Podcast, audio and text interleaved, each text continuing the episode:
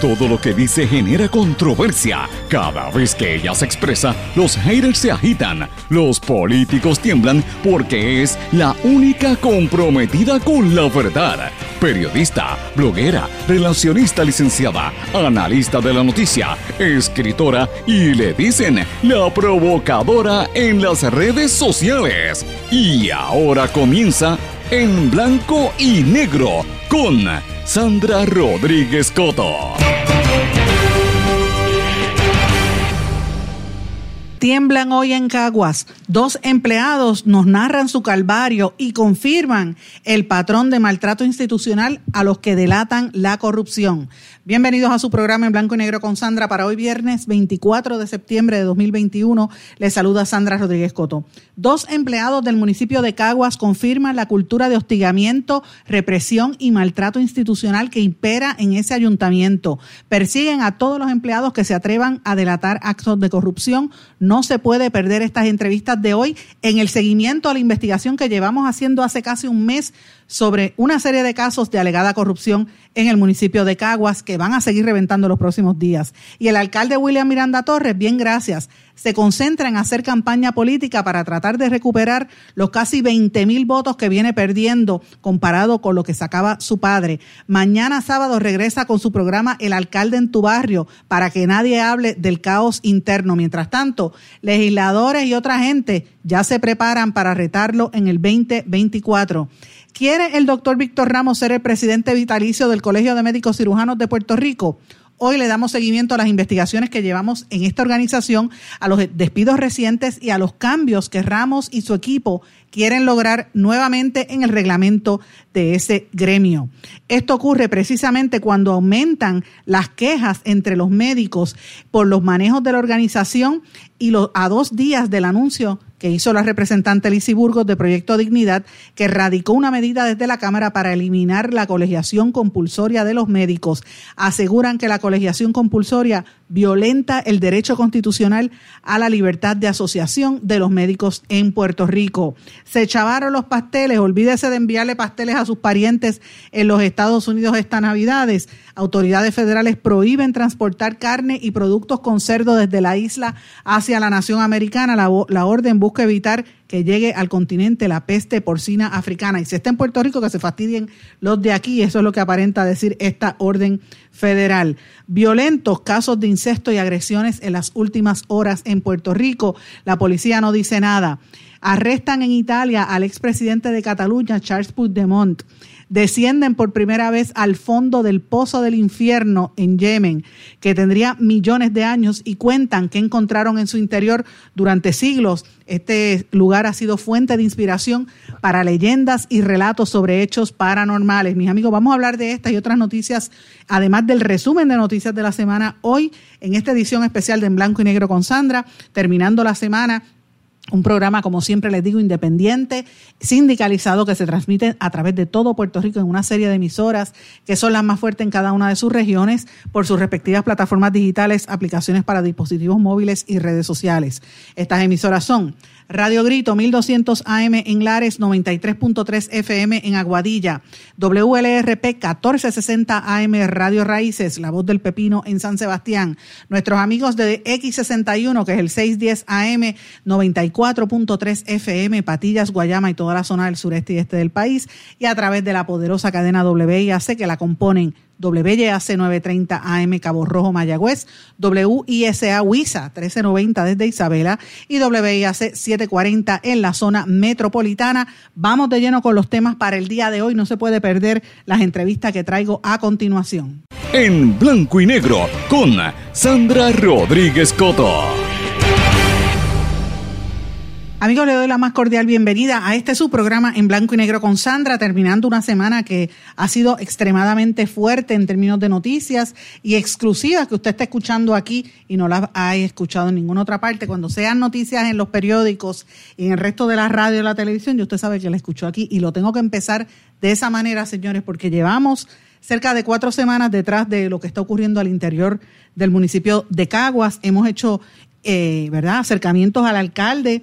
Eh, no hemos llamado a la oficina de prensa, tengo que decirlo honestamente, lo he dicho públicamente, pero sí he hecho llamadas directas a la oficina del alcalde. El alcalde no quiere dar cara, sencillamente no quiere dar cara, no quiere hablar, no quiere contestar a todos los señalamientos que hemos estado denunciando sobre un supuesto patrón, una política interna, es la manera en que funciona el municipio de Caguas, sobre todo desde las últimas elecciones para acá, donde el, liderato de William Miranda Torres está en entredicho, tienen miedo después de los resultados de las elecciones pasadas y francamente tienen allí un pequeño régimen del terror.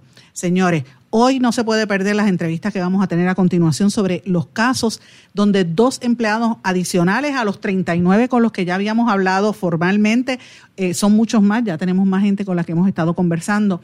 En todas las dependencias y todos los departamentos nos dicen lo mismo, es una cultura de empezar a reprimir y a hostigar al empleado que se atreva a reportar algún tipo de corrupción. Hemos ido a la Policía Municipal, aquello ya está manga por hombro, Departamento de Cultura, Ornato, Movilidad Ciudadana, Desarrollo Económico, Vivienda, la Secretaría Municipal, eh, todas las áreas hemos estado hablando, señores, y tengo más información que va a salir en los próximos días. Se los estoy diciendo honestamente.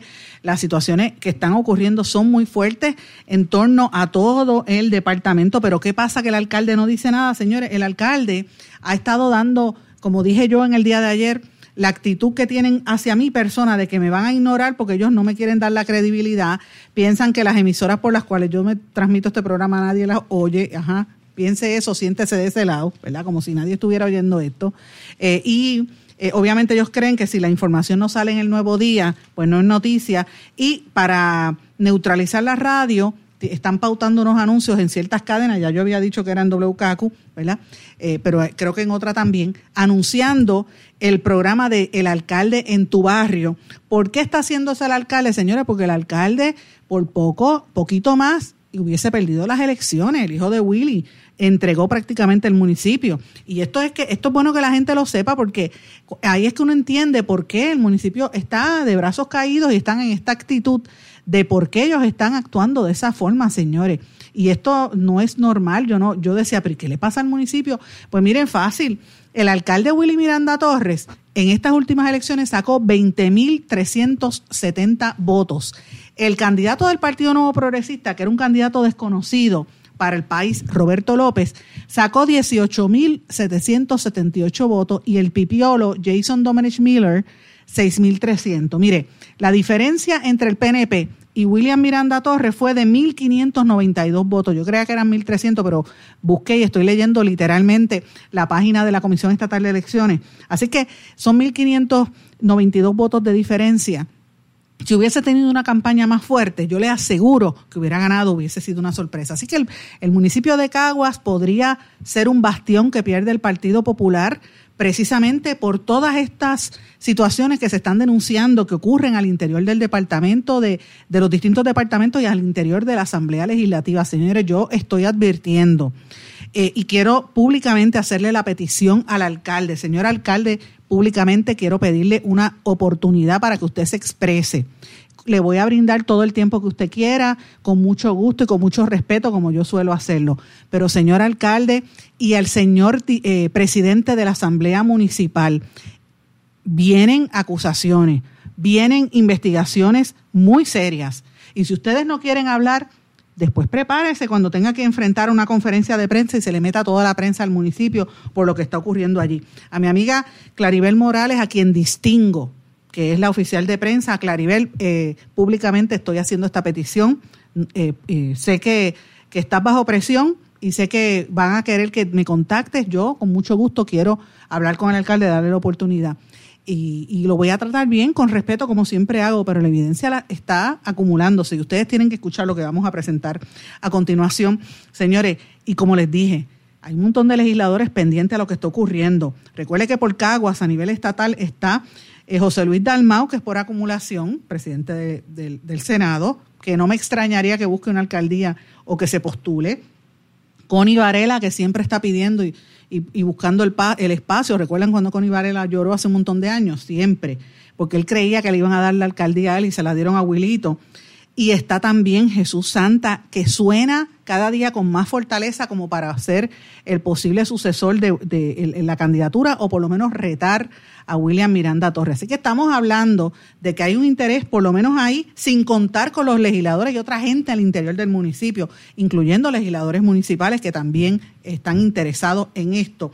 Y yo sé que parte del problema viene por las actitudes eh, arrogantes. Yo, eh, más de una persona me han dicho hasta ahora que, por ejemplo, el patrón de hostigamiento y de maltrato a los empleados empezó el mismo día de las elecciones, cuando la primera dama del municipio de Caguas, Ibeliz Orozco, se le imputa haber amenazado a, al menos a tres empleados, uno de apellido Ortiz, a Lidia Román y a María Díaz, de que los iban a votar y los responsabilizó precisamente por porque por poco William Miranda Torres perdía las elecciones. Y mire, las perdió porque no hizo campaña, por eso es que está haciendo ahora el alcalde en su barrio. Así que, alcalde, yo estoy bien consciente de lo que usted está haciendo ahora. ¿Está usted consciente de lo que pasa en su municipio, de cómo se dan esos patrones de persecución? Yo quiero que usted escuche esta entrevista a continuación. Tengo en línea telefónica a doña Elena Flores Dávila del Departamento de Desarrollo Cultural de Caguas, trabaja en el área del Archivo Histórico. Doña Elena, ¿cómo está? Bienvenida en Blanco y Negro con Sandra. Ay, caramba, ¿cómo usted me Doña Elena, yo tengo todos los teléfonos de todo el mundo de Caguas hace tiempo. Estoy desprevenida. Eh, yo tengo una información y yo quisiera que usted me contestara. ¿Es cierto que usted se siente perseguida por la supervisión por el hecho de que su esposo es legislador municipal? Sí, yo me siento, me da, yo sé que estamos en el, en el aire y no quiero pues causar eh, enojo en, pues, en, la, en, el personal del municipio. Yo soy muy cuidadosa, siempre lo he sido. Y me aterra pues hablar sobre estas cosas al aire. Pero sí me siento, me siento así. ¿Cuántos años usted lleva en el municipio? Yo tengo desde 2001, 20 años ahora. Prácticamente toda la vida. Usted, o sea que usted estuvo bajo bajo el padre, bajo William Miranda Marín. William Miranda Marín, exacto. Entonces, eh, y ahora mismo eh, es, le pregunto, lo que yo he estado cubriendo en estos días de cantidad de empleados que me hablan, que se sienten en un ambiente hostil, ¿usted lo está experimentando en su división? Yo siento mucho, eh, mucho de esa, de eso que están pasando mis compañeros, sí. ¿Y usted ha hablado con el alcalde? No, me atrevo a hablar porque, pues, por las consecuencias, las repercusiones que tengan contra mí pero sí, muchos compañeros están pasando eso. ¿Y usted tiene miedo? Claro que sí. Yo temo por mi salud, por mi paz mental, por, por todo, porque he sufrido mucho, mucho eh, muchas enfermedades, que todo está pasando y me siento como eh, mal, la palabra es mal, Doña, Yo no, ¿verdad? Yo no quiero ponerla contra la pared, pero lo, lo que quisiera preguntarle, doña Elena, es si usted ha tenido la confianza de hablarlo con el alcalde o el alcalde está ajeno a todo esto o es que sencillamente no quiere hacerle caso a las quejas. No, no, sé, no sé decirle. Yo no he hablado con él ni con doña Lidia tampoco, con nadie, porque yo me he callado todo esto, pero pues yo sé que no soy la única que está pasando eh, en el municipio, como en otros lugares de trabajo pasan estas cosas y nos y tenemos miedo de hablar por las repercusiones contra nosotros. ¿Sabes? Es bien fuerte esto. Sí, lo, estoy, estoy consciente. ¿Usted pidió traslado? Yo quiero encarecidamente un traslado que por favor ya me saquen del de desarrollo cultural porque yo no puedo más con esto. Quiero ya salir de, de esta situación tan fuerte, tan engorrosa. Por favor, si lo que me faltan son dos o tres años, porque me quiero jubilar pronto, quiero pasarlos en paz, tranquila, porque verdaderamente está bien fuerte. Mm. Y yo quiero salir de, esta situación muy engorrosa para mí. Doña Elena, ¿usted es popular? Y perdone que le pregunte. Soy popular, siempre he votado popular. ¿Y le hizo campaña al alcalde? Claro que sí, yo soy siempre, siempre nosotros le hemos hecho campaña a nuestro alcalde. ¿Y se siente, y cómo usted se siente cuando usted ve esas actuaciones en el municipio? Sinceramente, triste, de la que esté pasando esto, porque todos somos compañeros y, debemos hacer eh, una buena labor para nuestra gente que por lo que estamos aquí somos los servidores públicos. Y ese es el mensaje, somos servidores públicos. No venimos a servirnos, sino a servir. Mm, interesantemente. Muchísimas gracias, doña Elena. No la voy a poner más contra la pared, pero tengo mucha información, pero agradezco que me haya atendido y me haya dado estos minutos, por lo menos, para hablar con usted. Yo traté con guantes de seda a doña Elena Flores Dávila porque esta señora está afectada emocionalmente por la presión que tienen. Ella lleva sobre 21 años, 20 años en el municipio y alega ser perseguida precisamente por sus dos supervisoras que han estado regando comentarios eh, ¿verdad? indecorosos y, según ella, mentiras. Y se han unido, y me refiero a las dos supervisoras, Lidia Sánchez y eh, la otra se llama Carmen Muñoz, se han unido a Ada Martínez del Departamento de Recursos Humanos para hacer toda esta eh, persecución hacia ella y hacia otros empleados. Tengo mucha más información de lo que está ocurriendo, pero en el caso de doña Elena tiene que ver porque el esposo de ella es legislador municipal y el esposo de ella lleva muchos años ahí, me refiero a Esteban Ramírez del Valle, el esposo de Elena Flores Dávila, eh, que tienen también, están conscientes. Yo me pregunto si lo que está pasando ahí con esta señora tiene que ver específicamente con el esquema que va a salir pronto en la Asamblea Municipal. Y lo estoy diciendo, señores, llevo semanas dándole oportunidad para que ustedes hablen públicamente, pero vamos a tener que sacarlo nosotros. Un esquema de utilización de fondos y recursos del municipio para intereses personales. Eh, eh, eh, es fuerte, señores, y eso es lo que se está comentando insistentemente. Yo me pregunto si esto es lo que, lo que tiene que ver con eso. El legislador no estuvo disponible para contestar las preguntas. Y mis amigos, como les decía, lo que se ha creado en Caguas es un ambiente totalmente hostil hacia los empleados cuando se quejan o cuando un empleado señala un acto de corrupción y más que nada cuando un empleado o una empleada está trabajando con honestidad para la posición para la cual tienen eh, ¿verdad? las cualificaciones en el municipio no, los, no les honran los puestos. Estamos hablando de gente que lleva muchísimos años ahí en Caguas. Yo me pregunto cuando veo estas cosas, si eso es en Caguas, que se supone que era un municipio con buena administración, ¿qué estará pasando en otros municipios? Para la vicealcaldesa y el presidente de la Asamblea Municipal y para el mismo alcalde que ponen en duda las expresiones que hemos estado diciendo aquí en las últimas tres semanas, les reitero, hemos conversado con muchos empleados, hemos conversado con legisladores municipales y hemos conversado incluso con legisladores estatales sobre lo que está pasando en Caguas y con muchísimos empleados. En línea telefónica tengo uno de esos empleados que, que se ha atrevido a hablar y me refiero a don Jesús Castro. Buenas tardes, don Jesús, y bienvenido en Blanco y Negro con Sandra. Saludos, saludos. Eh, yo quisiera que usted brevemente le explicara a la gente o, me conteste las preguntas, porque ya yo tengo su caso y sé, sé de qué se trata, pero que le conteste a la gente eh, de qué se trata su caso, porque entiendo que usted es un, inspector en siembra y forestación eh, y tiene un problema eh, porque usted es un experto en el manejo del recurso natural, ¿verdad? De, los árboles. De los árboles, de los árboles. Que es algo tan importante en este país, sobre todo los árboles, porque se, siguen creciendo y, afectan el, tendido eléctrico y, cuando viene el huracán también. Lo tienen bastante abandonado en Cabo, por cierto. Si se da una vuelta por ahí lo van a poder ver. Sí, pues. el mal manejo que ha habido en el departamento. Entonces, ¿usted lleva trabajando allí desde qué año? ¿Desde el 97 o 98? 98, 1998.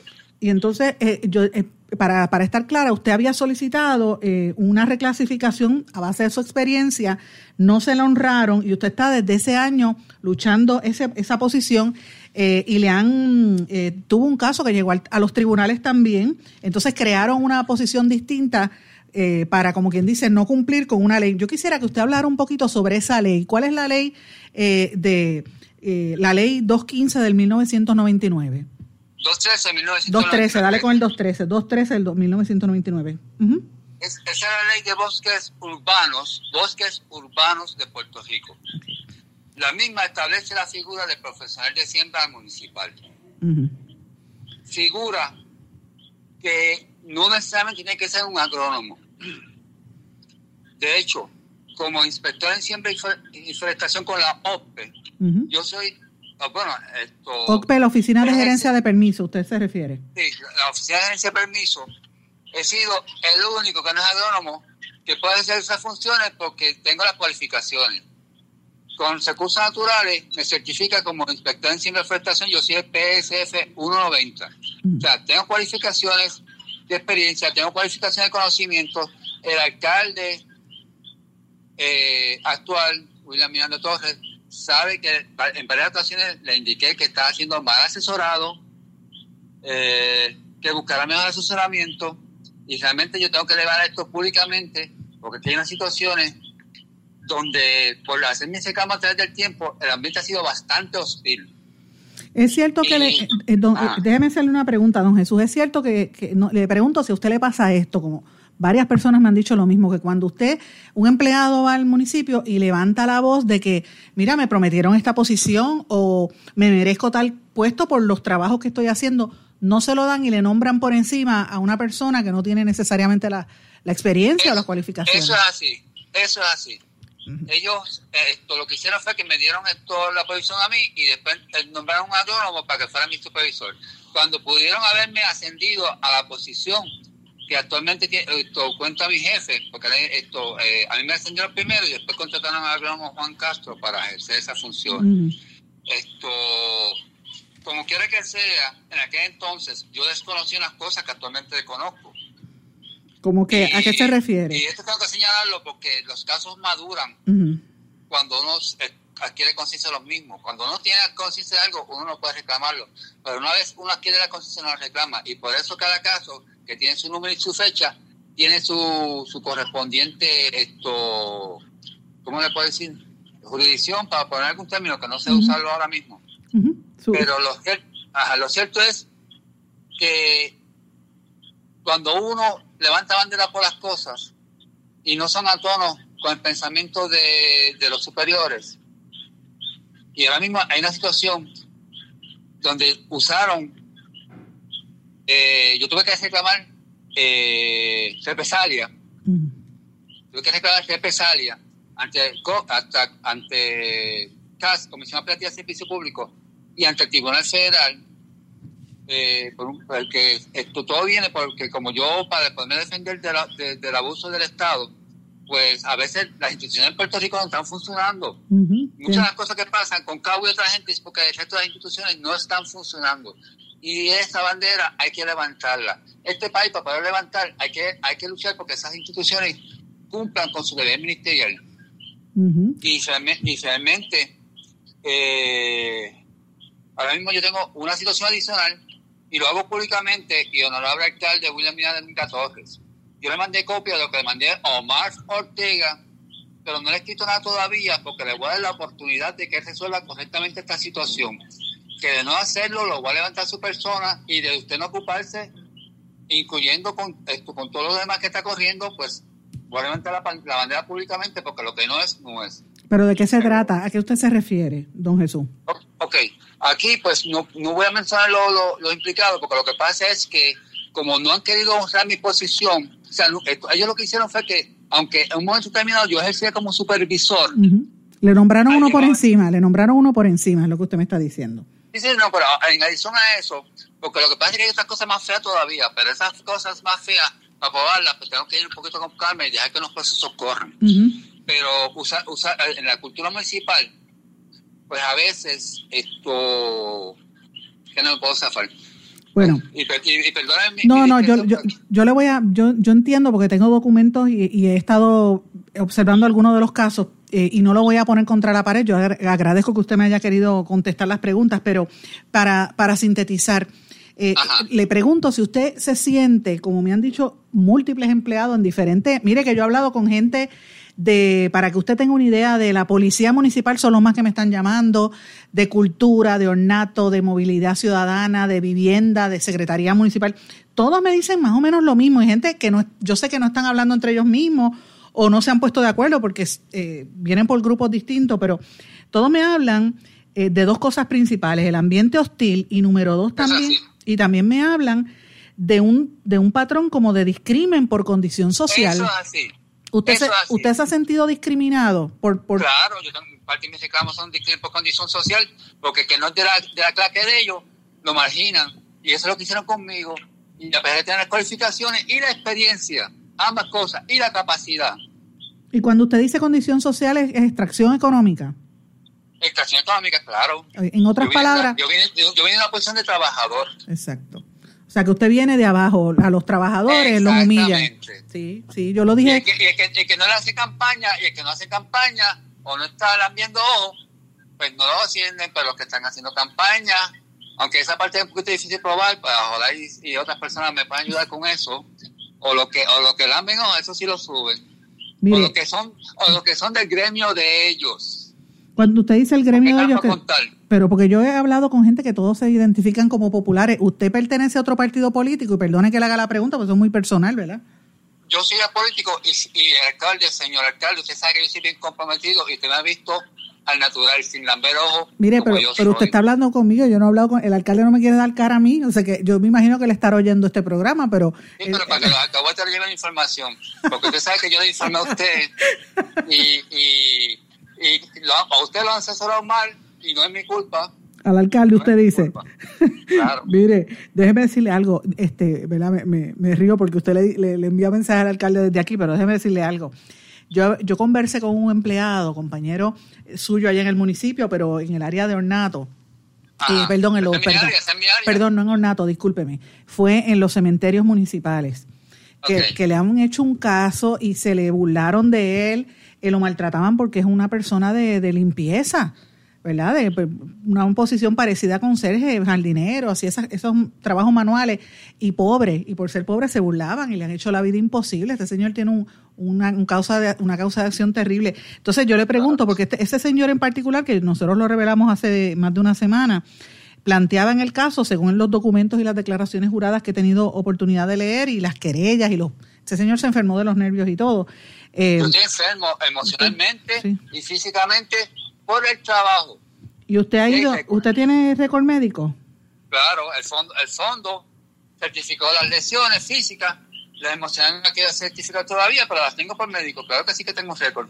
Okay. Déjeme hacerle una pregunta. Por todas esas condiciones, por todas estas situaciones que me han hecho vivir, perdóname. Pero porque eh, aquel señor me decía, yo le pregunto si a usted le ha pasado lo mismo con la situación del COVID, el temor que había de, de exponerse a los ambientes laborales, y aquel señor cogió el COVID y la directora de recursos humanos o una de las supervisoras de recursos humanos le dijo, ¿quién te mandó a coger COVID? Y empezaron a burlarse de él en recursos humanos. Yo le pregunto si usted se ha sentido amenazado por la, o, se siente verdad preocupado por la situación del COVID en su ambiente laboral.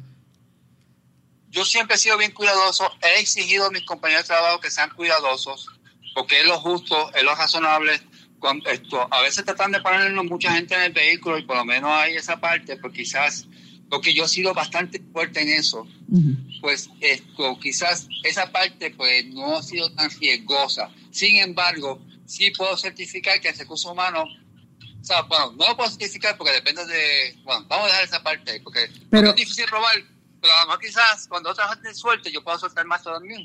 Pero usted se ha sentido particularmente afectado por esta situación. Pues claro, sumamente afectado de diversas maneras y formas. Yo he escuchado eh, bastantes historias de esa. Bueno, don Jesús, yo le agradezco mucho. Yo me imagino que usted tiene unos casos, como usted bien dijo, a nivel de tribunales, que esto será... Este, si el alcalde lo, lo, estuviera oyendo ahora mismo, ¿qué usted le dijera? ¿Qué usted le diría? En mi caso, solucionar esto no es difícil. Sí le, le adelanto que espero que Omar Ortega Milanés corrija correctamente la situación que está en las manos de él y que delegó en Rafael Estade. ¿Pero quiénes son esas personas que usted está mencionando? Estoy mencionando al director del departamento del NATO donde yo trabajo, estoy mencionando al que era hasta hace poco segundo al mando, pero que le nombraron una otra persona, que eso también va quizás suelte un bochinche más adelante, vamos a ver cómo sale la cosa. esto, no bochinche, dije la palabra incorrecta, porque esto no es bochinche, esto es caso bien serio. Lo que me está pasando ahora mismo con, con esta cuestión de, mal manejo de situaciones, donde hay mal manejo administrativo. Esto, ¿Tengo tiempo para hablar?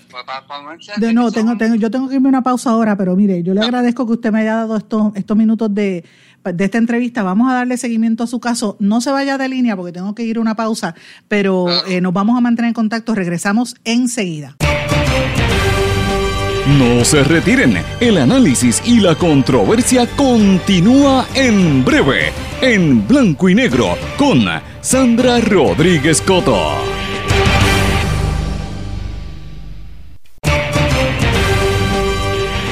Y ya regresamos con el programa de la verdad en blanco y negro con Sandra Rodríguez Coto. Y regresamos en blanco y negro con Sandra. Bueno, mis amigos, si usted creía que a mí se me iba a olvidar el tema de salud, se equivoca. A todos los que están pendientes a la cobertura que llevamos haciendo en las últimas tres a cuatro semanas sobre el tema de salud, los contratos por el COVID, y eh, los problemas que hay más que nada en vacunación y en el colegio de médicos cirujanos, pues mire, se equivoca. Yo estoy muy pendiente a lo que estoy, está ocurriendo allí, sé lo que está pasando, eh, me tienen loca los médicos enviándome información constantemente de lo que ha pasado allí eh, y, y, estoy muy al día con todos los cambios y todas las cosas que están ocurriendo. reitero nuevamente el doctor Víctor Ramos que con mucho gusto me encantaría pedirle y, me gustaría que me concediera una entrevista personalmente para entonces yo poder grabar todo lo que, ¿verdad? Las preguntas que tendría que, que, bien hacer y darle la oportunidad para que él exprese todo lo que él quiera decir al respecto. Pero señores, están pasando muchísimas cosas en el Colegio de Médicos Cirujanos de Puerto Rico. Destituyeron a uno de los miembros de la Junta del Colegio de Médicos Cirujanos, al doctor Cáceres. El doctor Cáceres no ha querido hacer expresiones, pero yo recibí la información desde el primer momento. Y como les dije, están pasando muchas cosas. Ustedes recordarán que fue en este espacio, después salió en otros lugares donde usted escuchó el audio donde el presidente del Colegio de Médicos se autoasigna un salario de 3 mil dólares, un estipendio como parte del contrato de la vacunación por COVID y este pues me dicen que no es el único estipendio, tiene otros estipendios aparte de los salarios y de todo lo que se está ganando y los contratos que tienen. Entonces, lo que a mí me pone a pensar es, eh, ¿verdad? ¿Qué es lo que pasa con el Colegio de Médicos Cirujanos de Puerto Rico? Y si esto se ha convertido como pasa con, por ejemplo, con los políticos, que una vez llegan al poder, mira, soltar el poder es bien difícil, señores. Y pasa con los alcaldes que están primero cuatro años y cuando tú vienes a, ver, a abrir los ojos, llevan cinco términos como alcaldes o como legisladores, no se quieren ir. Mire lo que pasa, después tienen problemas. Pasó en Guainabo con Héctor O'Neill, que la gente le decía que se fuera y mire lo que, lo que sucedió. Pasa en Mayagüez con la situación que está ocurriendo ahora con el alcalde Guillito, eh, José Guillermo Rodríguez. Está pasando en Caguas. Qué casualidad, ¿verdad? Que es, un, es una monarquía, porque en lo que es Caguas, Bayamón y otro, pues los hijos piensan que heredan los puestos, ¿verdad? En el caso de Bayamón, tengo que decir que el alcalde Ramón Luis Rivera, hijo, a mi juicio ha excedido las expectativas en torno al crecimiento del municipio. Ha hecho muchas cosas y tenía amplia experiencia, porque yo lo vi a él como legislador muchísimos años, pero eh, no deja de ser hijo de, un gran alcalde. Su papá también fue un gran alcalde. Así que, evidentemente, esas son las dinastías políticas y no, no son los únicos, hay otros en otros lugares. Pero la pregunta es, eso es a nivel político. Pero no se supone que el Colegio de Médicos Cirujanos sea una entidad que represente a los médicos de Puerto Rico. Es la pregunta que yo me estoy haciendo. Entonces, fíjense esto. La pregunta más grande que yo me hago es, ¿qué pasa que cuando llegan al poder no lo quieren soltar? Yo me pregunto si es porque eh, es bien fácil conseguirse el dinero ahí eh, o es que les gusta el poder y el acceso a los círculos eh, políticos en el país y fuera, ¿verdad? Los cabildeos que están haciendo fuera de Puerto Rico, si es porque le da un standing a nivel personal pero no es solamente Víctor Ramos, son el resto de los miembros de la Junta que llevan 8, 6 años, 12 años, lo mismo que lleva Víctor Ramos. Y Víctor Ramos ha dicho públicamente en una, un sinfín de ocasiones que este es su último término, que él se va. Hay un insistente rumor en la industria y, en, el, en el entorno de los médicos diciendo que Víctor Ramos lo que quiere es prácticamente preparar el camino para entonces él pasar al negocio que van a abrir del Colegio de Médicos, que es el, el plan médico que llevan años tratando de establecer. Pero por otro lado, trasciende ¿verdad? la controversia que hay entre grupos de médicos que quieren salirse de la colegiación. Y ustedes saben que hay un, hay un grupo de médicos, eh, entre esos hay algunos de los antivacunas también, y hay algunos que están molestos con las ejecutorias del Colegio de Médicos Cirujanos. Y a eso añádele lo que dijimos aquí hace tres semanas, de los miembros de la Junta que están en contra del doctor Ramos, que fueron sus leales súbditos y sus aliados cuando él salió electo, que le ganó las elecciones a, en las elecciones iniciales a Ibarra, al doctor Ibarra, y eran sus aliados y hoy son enemigos, como dijimos aquí en los artículos que hemos publicado en las últimas semanas, sobre todo cuando Ramos se hizo el, se dio el propio estipendio con sus aliados, que son los abogados que están allí, particularmente el, el abogado que tienen, que es este que está allí, que es el asesor de la Junta, que también es asesor de los centros 330, este, que ahora mismo se me escapa el nombre, pero bueno, eh, parte del problema que está ocurriendo en el Colegio de Médicos Cirujanos es ese, es el control y el poder, quién tiene el control, quién se queda con los fondos, quién es el que administra, quién es el que tiene los contratos, los contactos y todo lo demás. Hay un motín a bordo, como dicen, eh, ustedes recordarán que el pasado... Eh, ¿Cuándo fue esto? El 15 de este mes nosotros publicamos una nota que la, que la titulamos Motín a bordo, donde los antiguos enemigos, eh, aliados hoy son enemigos cuando destituyeron al que era secretario de la Junta del Colegio Médico, el doctor Luis Landestoy, que él está acusando al doctor Víctor Ramos de utilizar ilegalmente sus... Eh, su firma digital para las cosas y entonces pues el 31 desde el 31 de agosto nosotros estamos hablando de las situaciones que ocurren al interior del Colegio de Médicos consistentemente. El abogado que está asesorando en todos estos procesos es el licenciado Carlos Cardona, que es el asesor legal también de los centros 330 y ha estado pues protegiendo en las determinaciones que toma Víctor Ramos incluyendo el propio salario que se dio. Pero señores, otras cosas están pasando y yo me, yo me pregunto si de verdad él quiere ceder el poder, él y todos los que están allí. Porque ahora mismo el Colegio de Médicos Cirujanos emitió una convocatoria en algunos periódicos para una Asamblea General extraordinaria del reglamento del Colegio de Médicos Cirujanos en Puerto Rico. la pregunta es, ¿otra vez van a enmendar el, reglamento? Eh, según la ley 9 del, del ley 77 del 13 de agosto, van a hacerle unos cambios, ¿verdad? Y la la reunión va a celebrarse eh, conforme al reglamento, dice aquí, el próximo 20 de noviembre de 1 a 3 de la tarde en el Ballroom B del Centro de Convenciones y también va a estar disponible a través de la plataforma Zoom. Se supone que los colegiados reciban la información por correo. El proyecto, ¿verdad? la actividad va a incluir registro y desayuno, programa educativo sobre el tema del autismo. Estas son las clases que tienen que tomar los médicos de educación continua. Luego viene el almuerzo, después viene la asamblea. Si la asamblea acaba antes, se comenzará la educativa más temprano y después viene el programa educativo de autismo parte 2. Eh, y entonces la agenda ya se está circulando, que incluye llamada al orden, bienvenida, presentación de la mesa presidencial y los invitados, invocación, lectura de convocatoria, quórum, las reglas del debate, que eso es importante porque hay que ver quién va a ser el que lleve, ¿verdad? El, parlamentario de esto, porque los parlamentarios se supone que determinen quién va a hablar en una asamblea, si van a hablar por teléfonos, eh, o los que están por Zoom, o los que van a estar presenciales. Eso no lo han querido eh, decir, eh, ¿verdad? Explícitamente. Y dice que todos tienen que estar al día en sus cuotas para poder participar y, van a hablar sobre el informe del Comité de Reglamento y la presentación de enmiendas al reglamento general. Yo me pregunto si estas enmiendas es para dejar al doctor Víctor Ramos de presidente vitalicio. Pregunto yo, los médicos que me estén escuchando, déjenme saber. Eh, hay unas preguntas muy serias en torno a esto. Esta convocatoria, eso es lo que da a entender. Eh, y obviamente hay una serie de médicos que me han estado contactando que están bien molestos porque dicen que, mira, eh, él lleva ya 12 años. Otros miembros que están en la junta de directores del colegio llevan 6, 12, 16 años y la matrícula de médicos está pidiendo cambios. No quieren a los que están allí. Eh, recuerden que la gente, hay un grupo amplio de médicos que quiere que la colegiación sea voluntaria, no obligatoria, eh, y que pues si eso se hace de manera voluntaria, pues entonces habría ahí bastante problema porque perderían fondos porque si tú eres voluntario, tú no tienes por qué estar pagando la cuota, ¿verdad?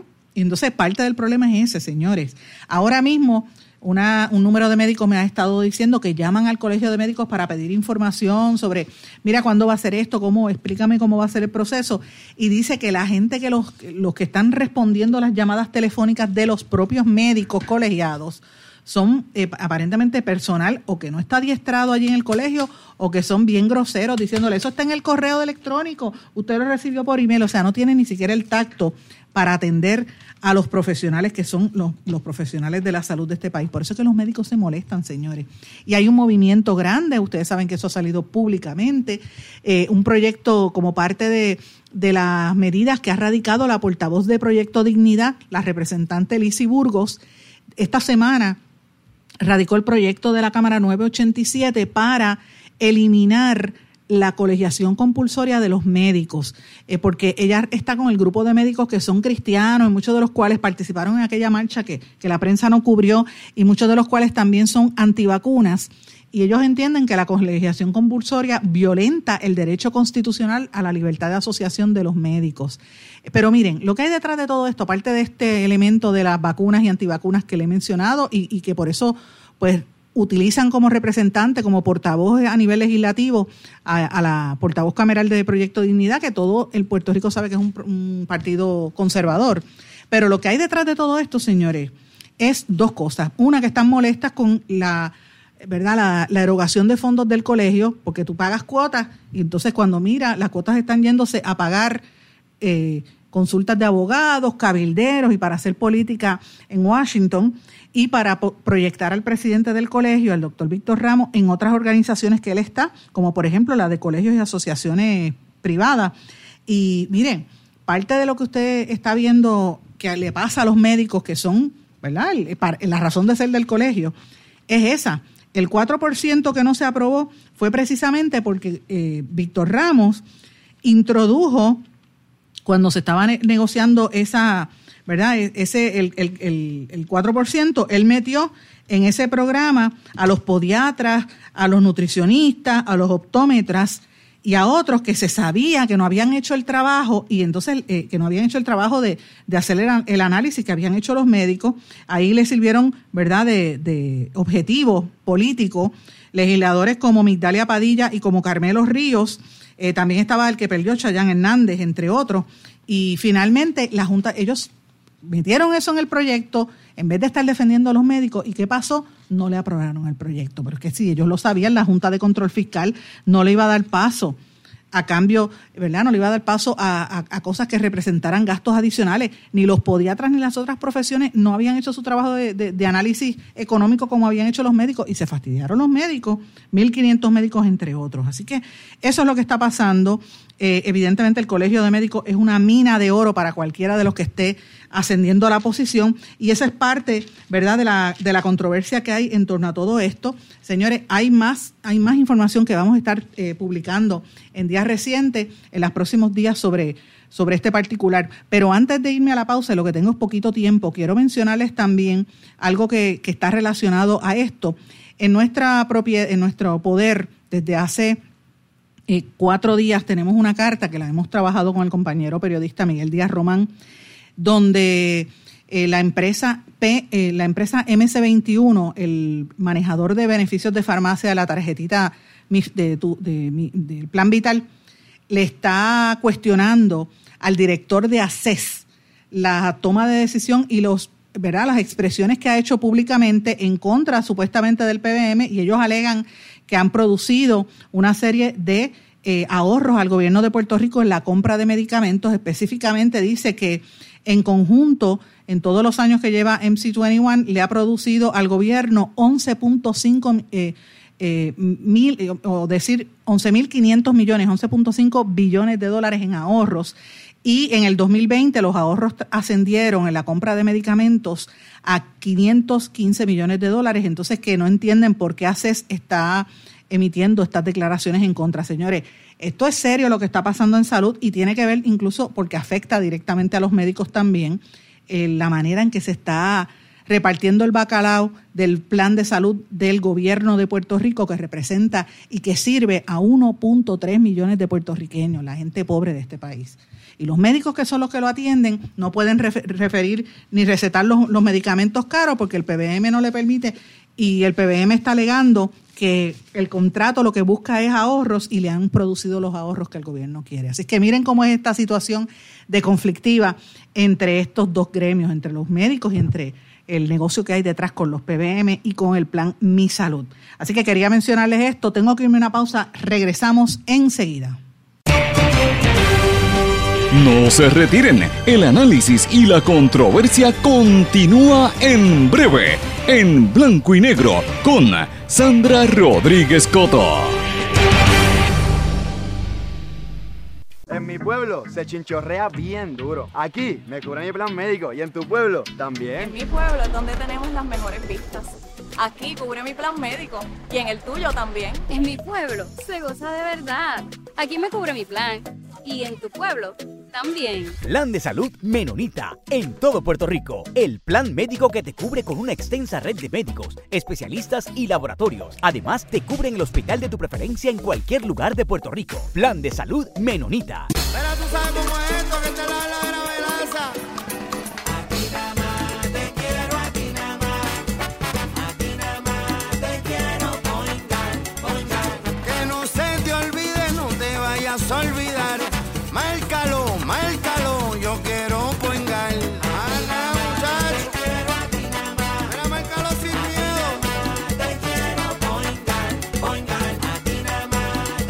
Yo quiero poingar.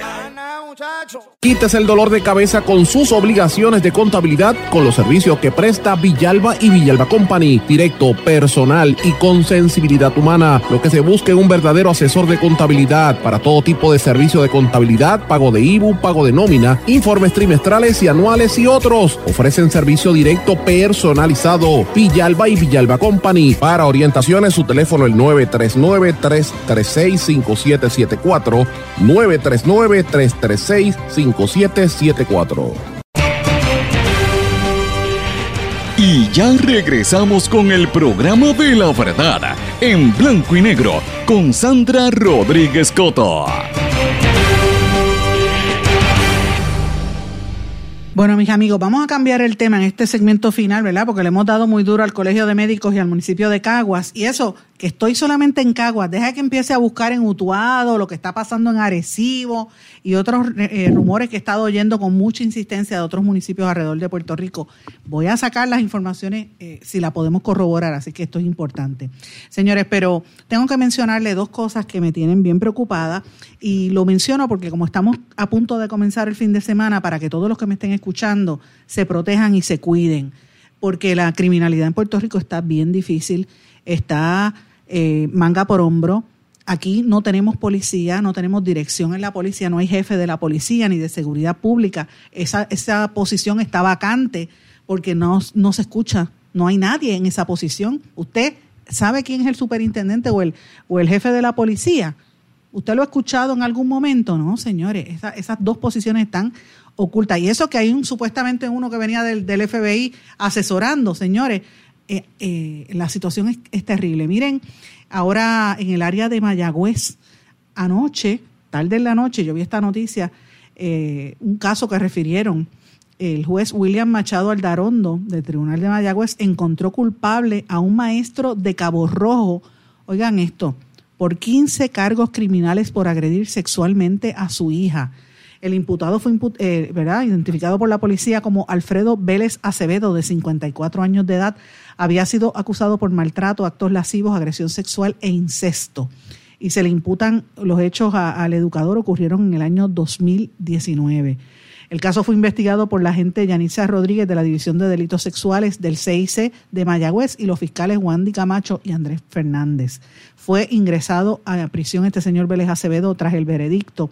Eh, obviamente no dijeron cuándo va a ser la lectura de sentencia, pero si usted le ve la cara en la foto que envió la policía, uno dice, bueno, pues esto puede ser el vecino mío. Y así son casi siempre los ofensores sexuales. Tienen, usted tiene, mire, hay un registro de ofensores sexuales que mi amiga Caterina Anguera luchó para que se hiciera público en Puerto Rico.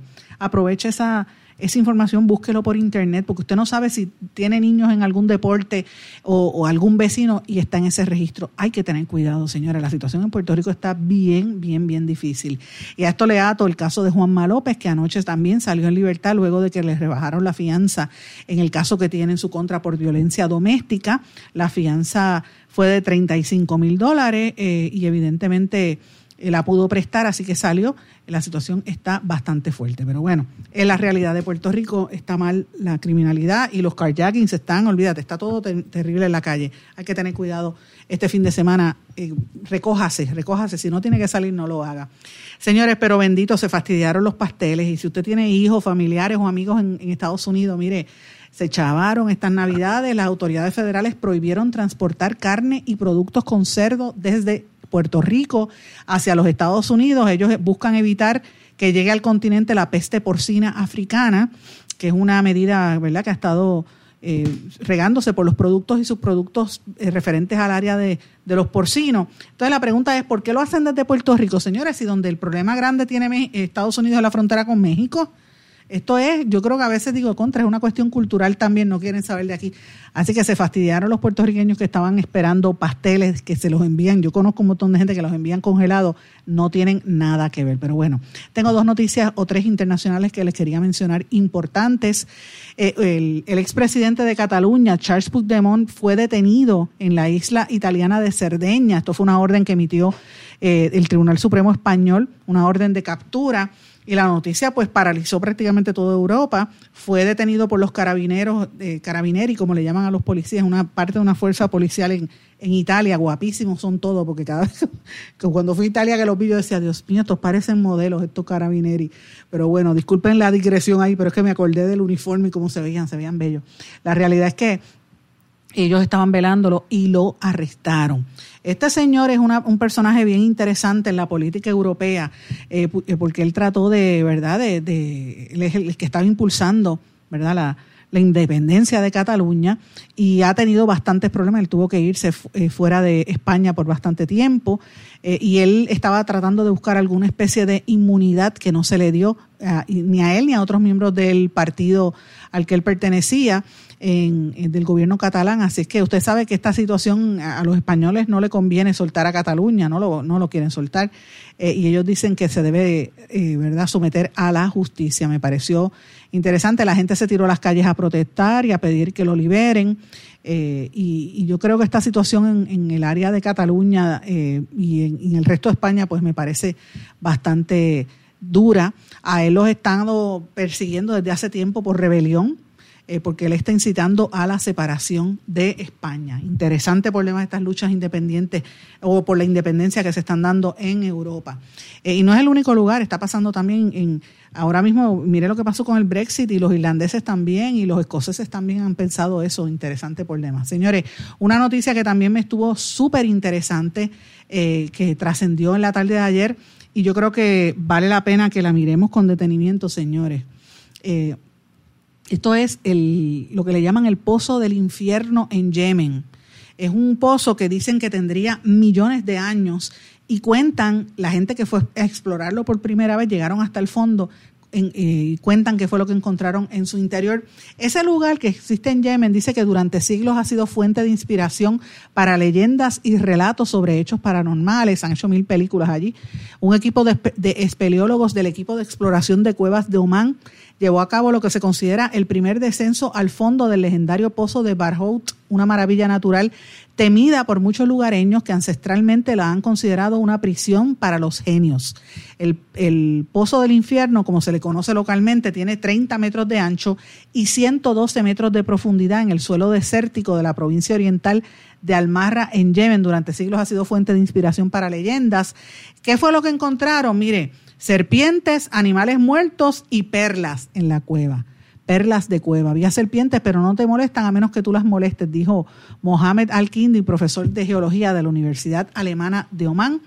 Eh, sentimos que este proyecto revelaría una nueva maravilla y una parte de la historia de Yemen. En el pozo se recogieron muestras de aguas, roca, tierra y algunos animales muertos, pero aún no han sido analizados y anunció que pronto eh, se hará público un informe. Las autoridades eh, yemeníes aseguraron a la agencia francesa de prensa que no sabían que había en la fosa y creen que tiene millones de años. entraron al pozo Llegaron a más de 50, 60 metros de profundidad y observaron cosas extrañas en el interior, dijo el director general de la local encargada de los estudios geológicos. Es un misterio. A lo largo de los siglos se han transmitido de generación en generación rumores y leyendas sobre espíritus malignos conocidos como dinjins que supuestamente viven en ese pozo, pozo del infierno. Interesante por demás a los que les gusta el tema de la espeleología y cuando buscan la historia, ese tipo de cosas, señores. Yo les agradezco a todos ustedes su ayuda, su paciencia, sus comentarios también a través de todas las redes sociales, Facebook, Twitter, Instagram, LinkedIn o a través del correo electrónico en blanco y negro con sandra arroba gmail.com. Que pasen todos muy buenas tardes, buen fin de semana y nos volvemos a encontrar aquí pendiente este fin de semana a las ediciones de La Bata Puesta. ¿Se quedó con ganas de más? Busque a Sandra Rodríguez Coto en las redes sociales o acceda a en blanco y porque a la hora de decir la verdad solo hay una persona en la cual se puede confiar. Sandra Rodríguez Coto en blanco y negro.